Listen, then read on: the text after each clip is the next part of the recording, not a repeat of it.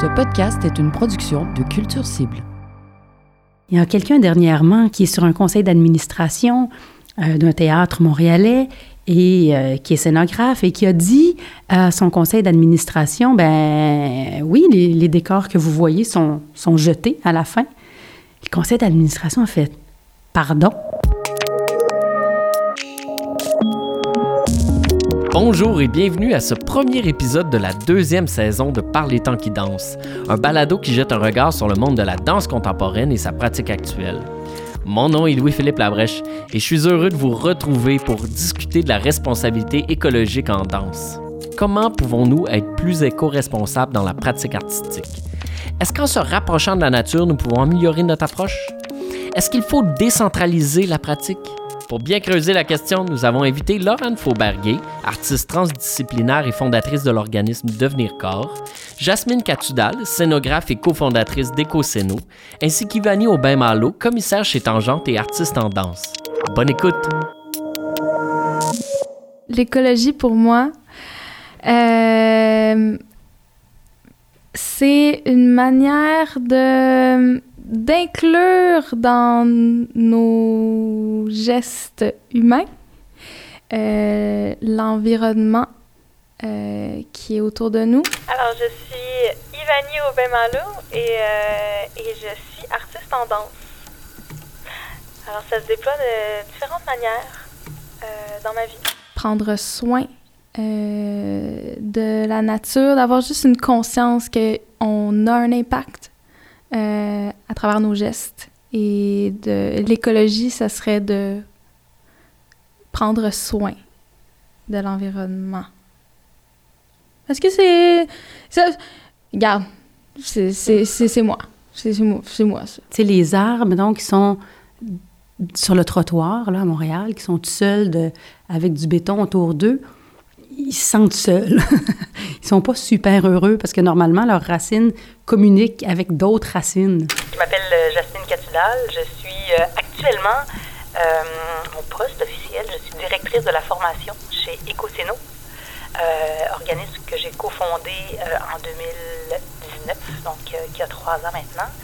Et voilà, en fait, je me dirige tranquillement. Je, viens de, je viens du commissariat en art vivant, je viens de la direction artistique de la scénographie dans mon passé, mais euh, tranquillement, je, je, suis tombée amoureuse de l'enseignement et de la formation. Donc, je, voilà, j'enseigne aussi à l'École nationale de théâtre, puis euh, je me dirige vers la formation tranquillement. L'écologie, c'est ces écosystèmes, c'est ces, ces lieux de rencontre entre le vivant qui s'enrichit avec des relations euh, nourrissante, fertile. L'écologie, pour moi, c'est...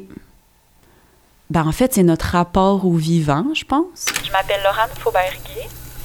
Euh, je suis, je suis euh, une artiste en danse contemporaine, euh, fondatrice de l'organisme Devenir Corps, aussi détentrice d'une maîtrise en sociologie de l'art et je tends vers un mode de vie d'autosuffisance depuis quelques années. Euh, je vis dans la forêt euh, depuis trois ans.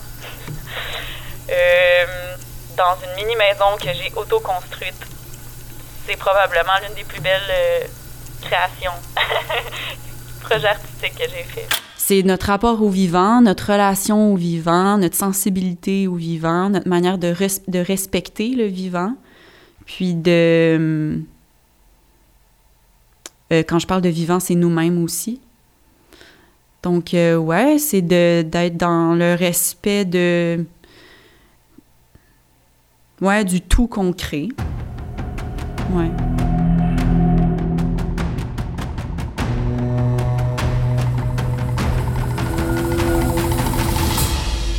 Bien, en fait, je pense que la pratique de la danse en soi est une responsabilité écologique.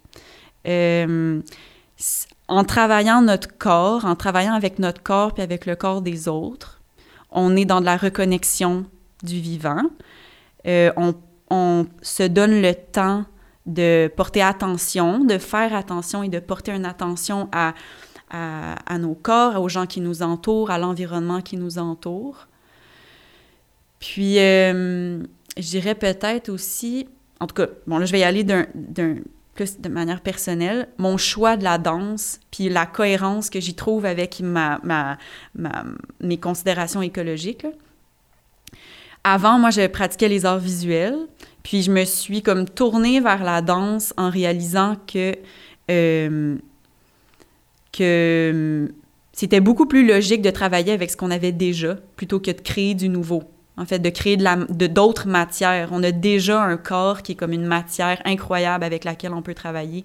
Puis il n'y a rien de plus écologique, d'après moi, que de travailler avec notre propre énergie, de, plutôt que de dépendre d'énergies qui nous sont extérieures pour créer des nouvelles formes ou créer des nouvelles choses. On, est déjà muni d'un- d'une d'une matière incroyable. Le mot humilité a la même racine latine que humus et humain.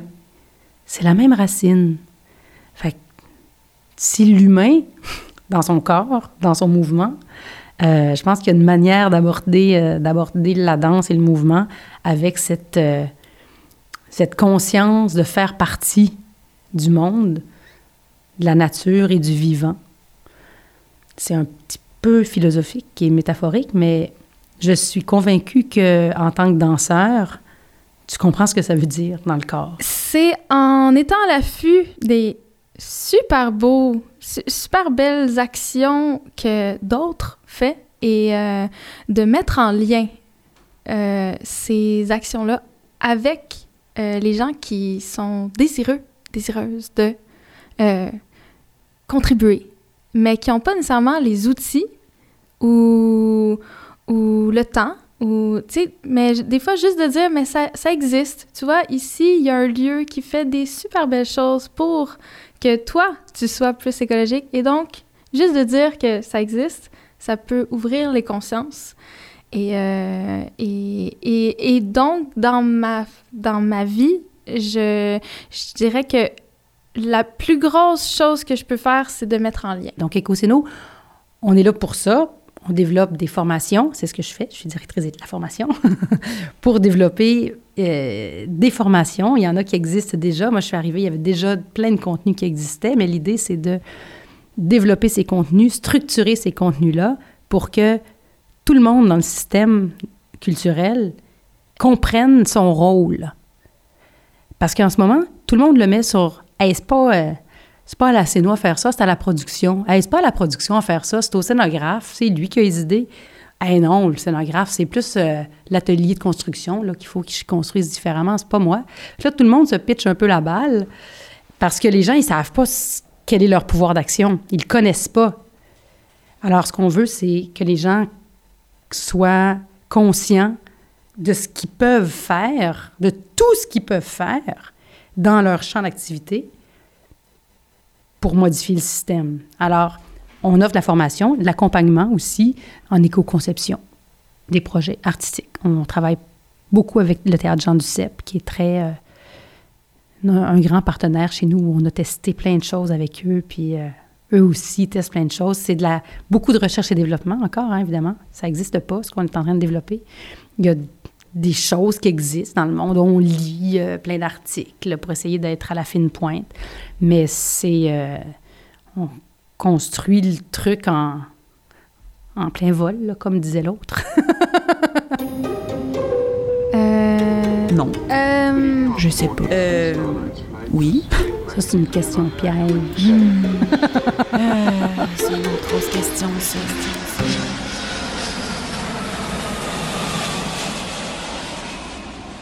Mais je vais comparer la question à est-ce qu'on devrait arrêter de voyager, en fait, là? Puis je pense pas. Bon, les tournées, les tournées. C'est complexe, les tournées. Euh, je pense que oui, il faut changer nos façons de tourner. Comment les changer? Il y a plein de façons d'y arriver. Euh, premièrement, si tu t'en vas quelque part, tu prends l'avion, tu t'en vas en Europe et que tu maximises au, possible et que tu fais une, une tournée sur un territoire donné pendant euh, longtemps avec pas trop de monde, tu sais, il faut que tu calcules un peu ton, ton impact. Si tu le fais à, au- à chaque mois ou à chaque six mois, ça se peut pas. si elles sont ancrées enraciné dans un moyen d'accéder à vraiment une rencontre interculturelle euh, et, et, en relation avec justement euh, peut-être des, des, des, éléments qui sont plus euh, spécifiques à ce lieu visité, oui. Je pense que c'est super important dans le monde où on est de,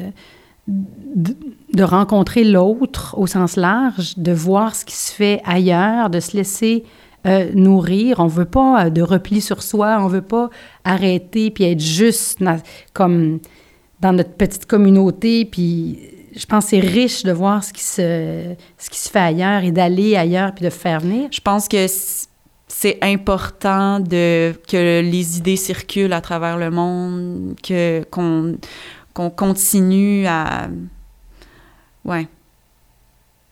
développer une relation multiculturelle. Je pense qu'on ne peut pas faire une croix sur le voyage puis sur euh, l'échange artistique. C'est trop nourrissant. C'est trop important si on veut pas vivre dans un... ben, si on veut pas vivre dans un monde où les frontières sont encore plus fortes. Euh, après, je pense qu'il y a plein de moyens pour atténuer l'impact. Euh, il pourrait avoir de nouvelles technologies aéronautiques. Les humains sont là pour marcher, les humains sont là pour, pour voyager, pour aller à la rencontre, pour être, pour être connectés, pour être en relation. Donc, euh, et, et, et là, on est, on a ouvert sur l'international, mais, mais non pas cloisonné dans une industrie parce que ça devient justement sectaire.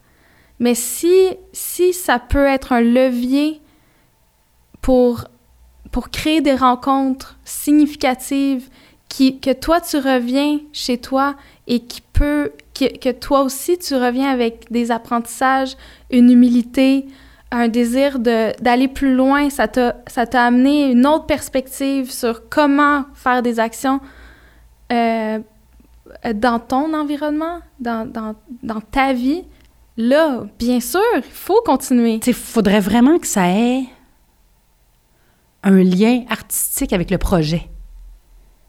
Que ça soit pas juste une question de rayonnement puis une question financière faudrait que ça vienne vraiment enrichir pour vrai le sens du projet artistique pour que ça soit justifié, d'après moi.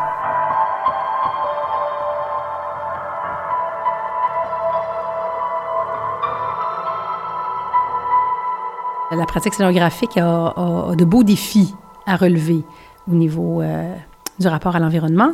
Euh, en ce moment, les décors, la manière dont ils sont construits dans le milieu culturel au sens large, que ce soit euh, les arts vivants, euh, la télé, le cinéma, c'est tout pareil. Hein? Ça passe tout par des ateliers de décors qui construisent. On a tous des, des grandes envies, les concepteurs, des, des, grandes idées. Notre imaginaire n'a pas de limite. Et notre limite, c'est le budget, généralement. Alors, on s'arrange pour cadrer notre imaginaire à l'intérieur d'un budget. Et pour que ça rentre dans le budget, il faut construire un peu cheap, un peu vite.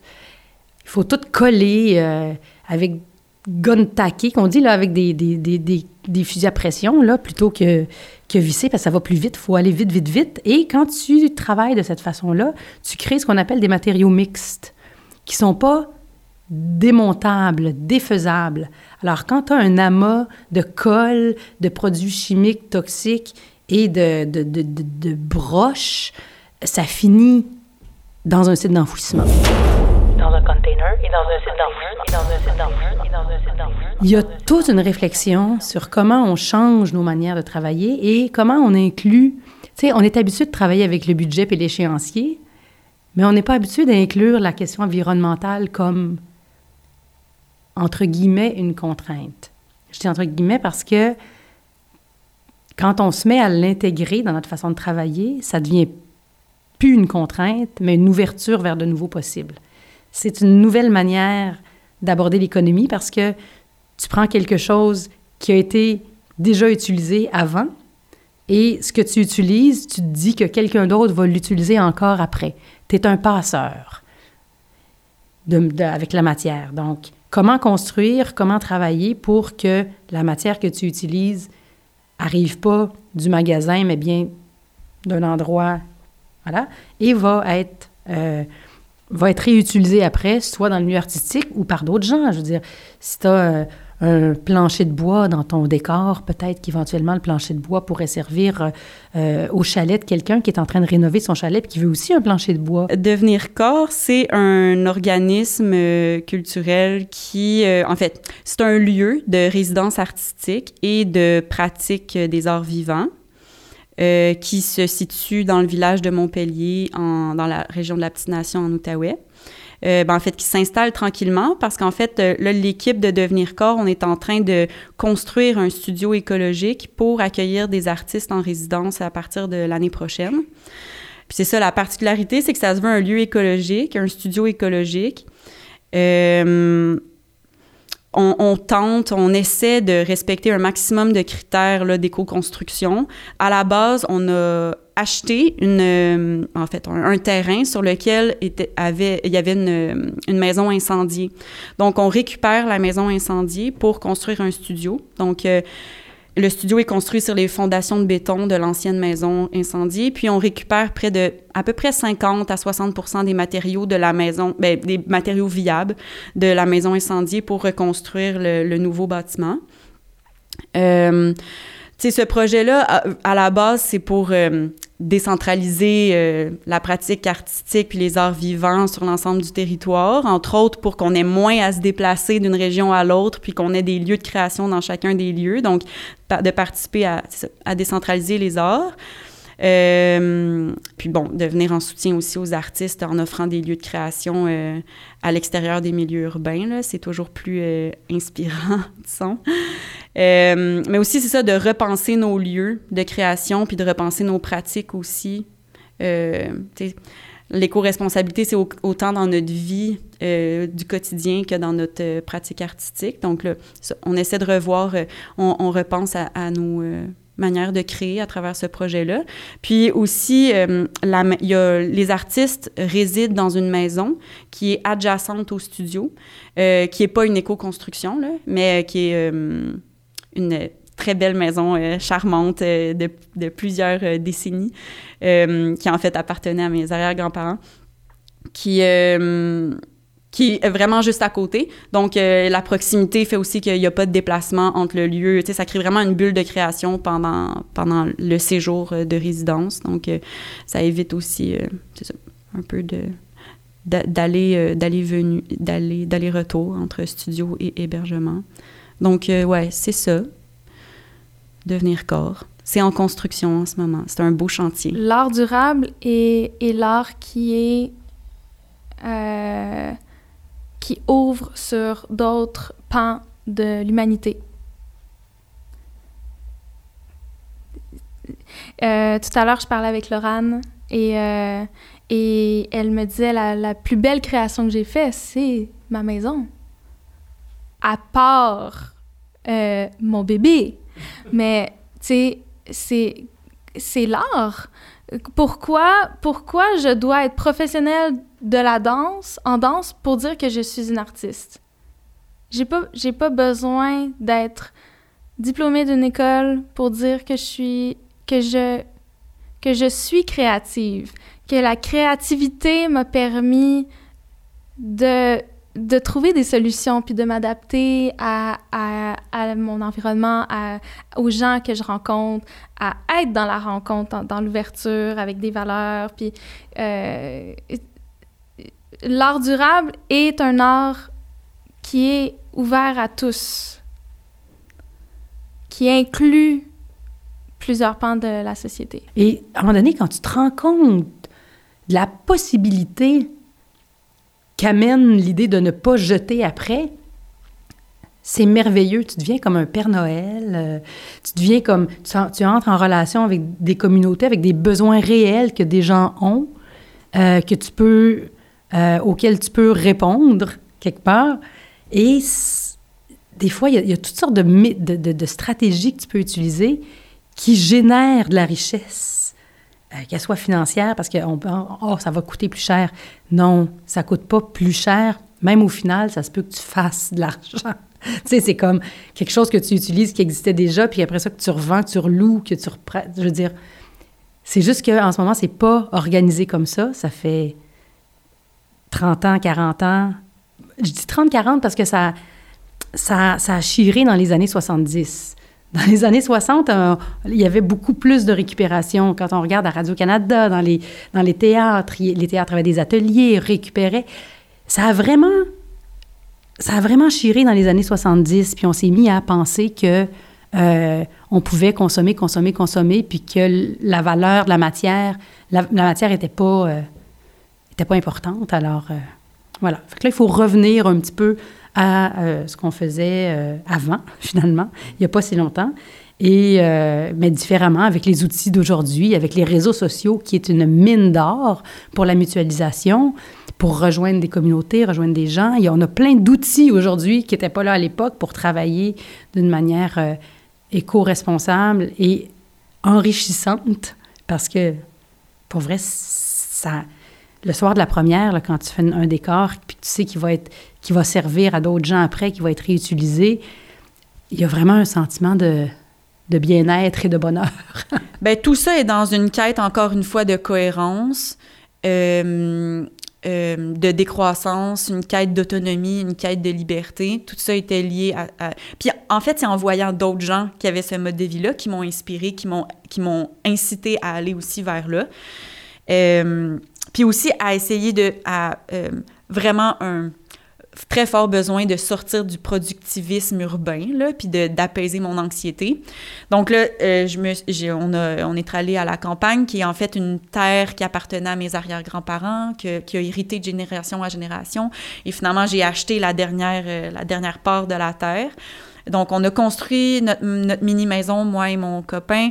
Euh, euh, avec les connaissances qu'on avait. On n'est pas des pros en éco-construction, on a des bases en rénovation, on a des ressources en architecture, en urbanisme autour de nous. Donc, on est vraiment allé chercher les ressources qu'on avait pour construire une mini-maison off-grid, donc euh, sans eau, sans électricité. Euh, maintenant, on s'est muni d'un système solaire. Notre maison est orientée vers le soleil aussi, donc on a comme, on essaie d'être le plus passif énergétiquement possible. Puis c'est ça. Là, on, a, on voulait aussi avoir un, on avait pour ambition d'avoir un système de, de, de récupération d'eau de pluie. Euh, mais là, un bébé est arrivé dans notre vie, donc la réalité est aussi euh, arrivée à nous. Donc là, pour le moment, on s'approvisionne en eau dans une maison pas très loin de nous, mais ça fait quand même, ça, ça fait quand même en sorte qu'on diminue drastiquement notre consommation d'eau euh, vu qu'on n'a pas d'eau courante. on a une toilette compost, donc on, on, récupère nos déchets fécaux pour euh, entretenir le jardin. Donc, euh, on essaie de fermer la boucle comme ça. On a aussi pour ambition d'avoir un grand jardin pour s'autosuffire euh, au niveau alimentaire. Mais bébé a fait que finalement, on s'approvisionne chez des amis maraîchers. Mais quand même, toute notre, notre consommation aussi alimentaire est, locale depuis, depuis qu'on est là. En tout cas, presque. Puis c'est ça, en fait, on a construit la maison en deux mois. Euh, on a fait ça comme des euh, comme des comme des, euh, des malades pendant deux mois. Puis après, entre pendant quatre ans en fait, entre la maîtrise, le boulot, puis toutes les occupations urbaines, on y allait à toutes les fins de semaine pour peaufiner, peaufiner, peaufiner, peaufiner pendant quatre ans, jusqu'à ce qu'elle soit rendue habitable et un relatif confort. Donc là, on habite là depuis deux ans. Euh, puis, euh, on en ressent un grand sentiment d'émancipation. On voulait vivre de nos efforts, que nos efforts nous amènent un, que notre effort nous amène un sentiment de, ça, de, plein, de plein contrôle sur notre existence puis sur notre vie. Puis, on se rend compte aussi de tout le travail, le pénible et le.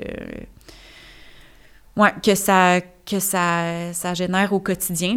C'est J'en parlais avec Ivani, là, il y a souvent un rêve, un peu l'inverse du, du, rêve américain là, autour de ça, d'un rêve de décroissance. Mais il faut faire une transition, c'est vraiment intense à vivre au quotidien. Puis aussi, une autre affaire à dire, un autre euh, élément qui m'a amené vers là, c'est que, euh, ouais, une affaire que j'avais envie de dire, là, euh, à la base de toute ma démarche artistique et de, ma, et de, et de mon mode de vie, de cette praxis, euh, il y a vraiment un... J'ai vraiment des, une obsession pour la philosophie ascétique qui est comme...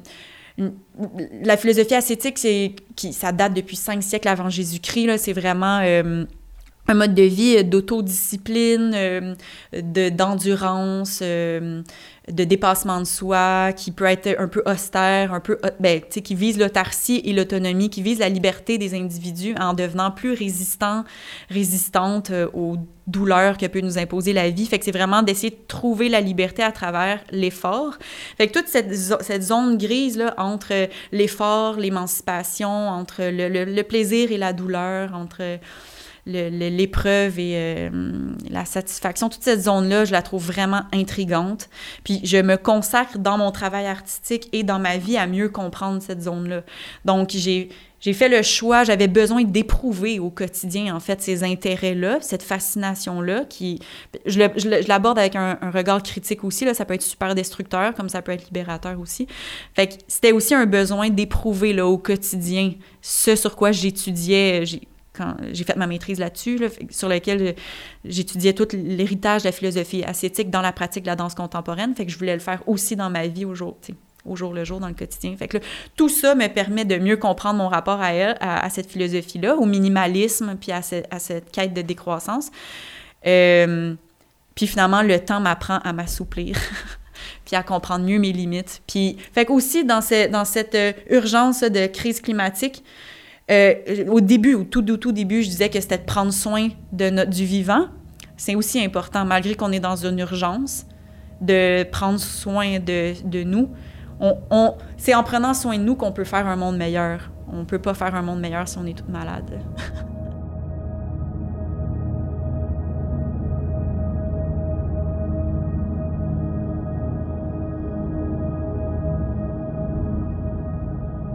C'est que le problème, de transition écologique, socio-écologique qu'on vit en ce moment, c'est à la base un problème culturel. C'est comment on voit le monde, à quoi on donne de la valeur. Quand je dis un problème culturel, culturel, culture avec un grand C. Hein, comme quand on parle de culture d'entreprise de culture, culture de la pensée. C'est un problème de culture de la pensée. À quoi on donne la valeur, à quoi on... La culture a le pouvoir de changer les mentalités le pouvoir de, faire bouger notre regard sur le monde. Et en plus, la culture est visible, c'est la pointe du iceberg qu'on voit. Fait que si le milieu de la culture réussit à, de manière systémique, modifier ses façons de faire, je pense qu'on pense qu'on va peut-être pouvoir y arriver pour le reste des secteurs d'activité. Si l'art est connecté, si l'artiste se connecte à ça. Parce que si. Parce que des fois, c'est invisible, puis. Euh, puis ça sera pas ressenti nécessairement par le public, par euh, n'importe qui qui va, qui va côtoyer la création. Et, et donc, l'artiste, euh, du fait qu'il mette l'accent sur ça en, dans l'art, c'est là que ça peut faire résonner, puis comme semer euh, des, façons de faire euh, et, ouvrir des, potentiels justement pour d'autres de, faire la même chose, mais dans leur à leur façon. Donc, si le milieu culturel réussit à changer ses façons de faire, à aborder la crise écologique et à intégrer euh, intrinsèquement à l'intérieur de sa façon de penser les enjeux de transition écologique, je pense qu'on va pouvoir changer le monde.